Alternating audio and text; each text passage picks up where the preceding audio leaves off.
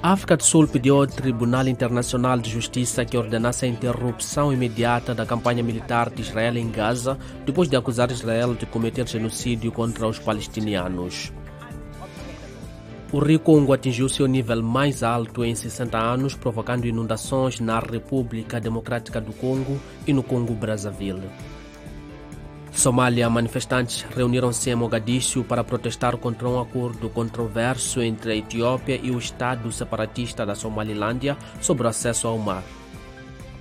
Egito, o secretário de Estado norte-americano Anton Blinken manteve conversações na quinta-feira em Cairo com o presidente egípcio Abdel Fattah al-Sisi.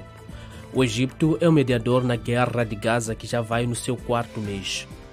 Começa no sábado a Taça das Nações Africanas na Costa do Marfim.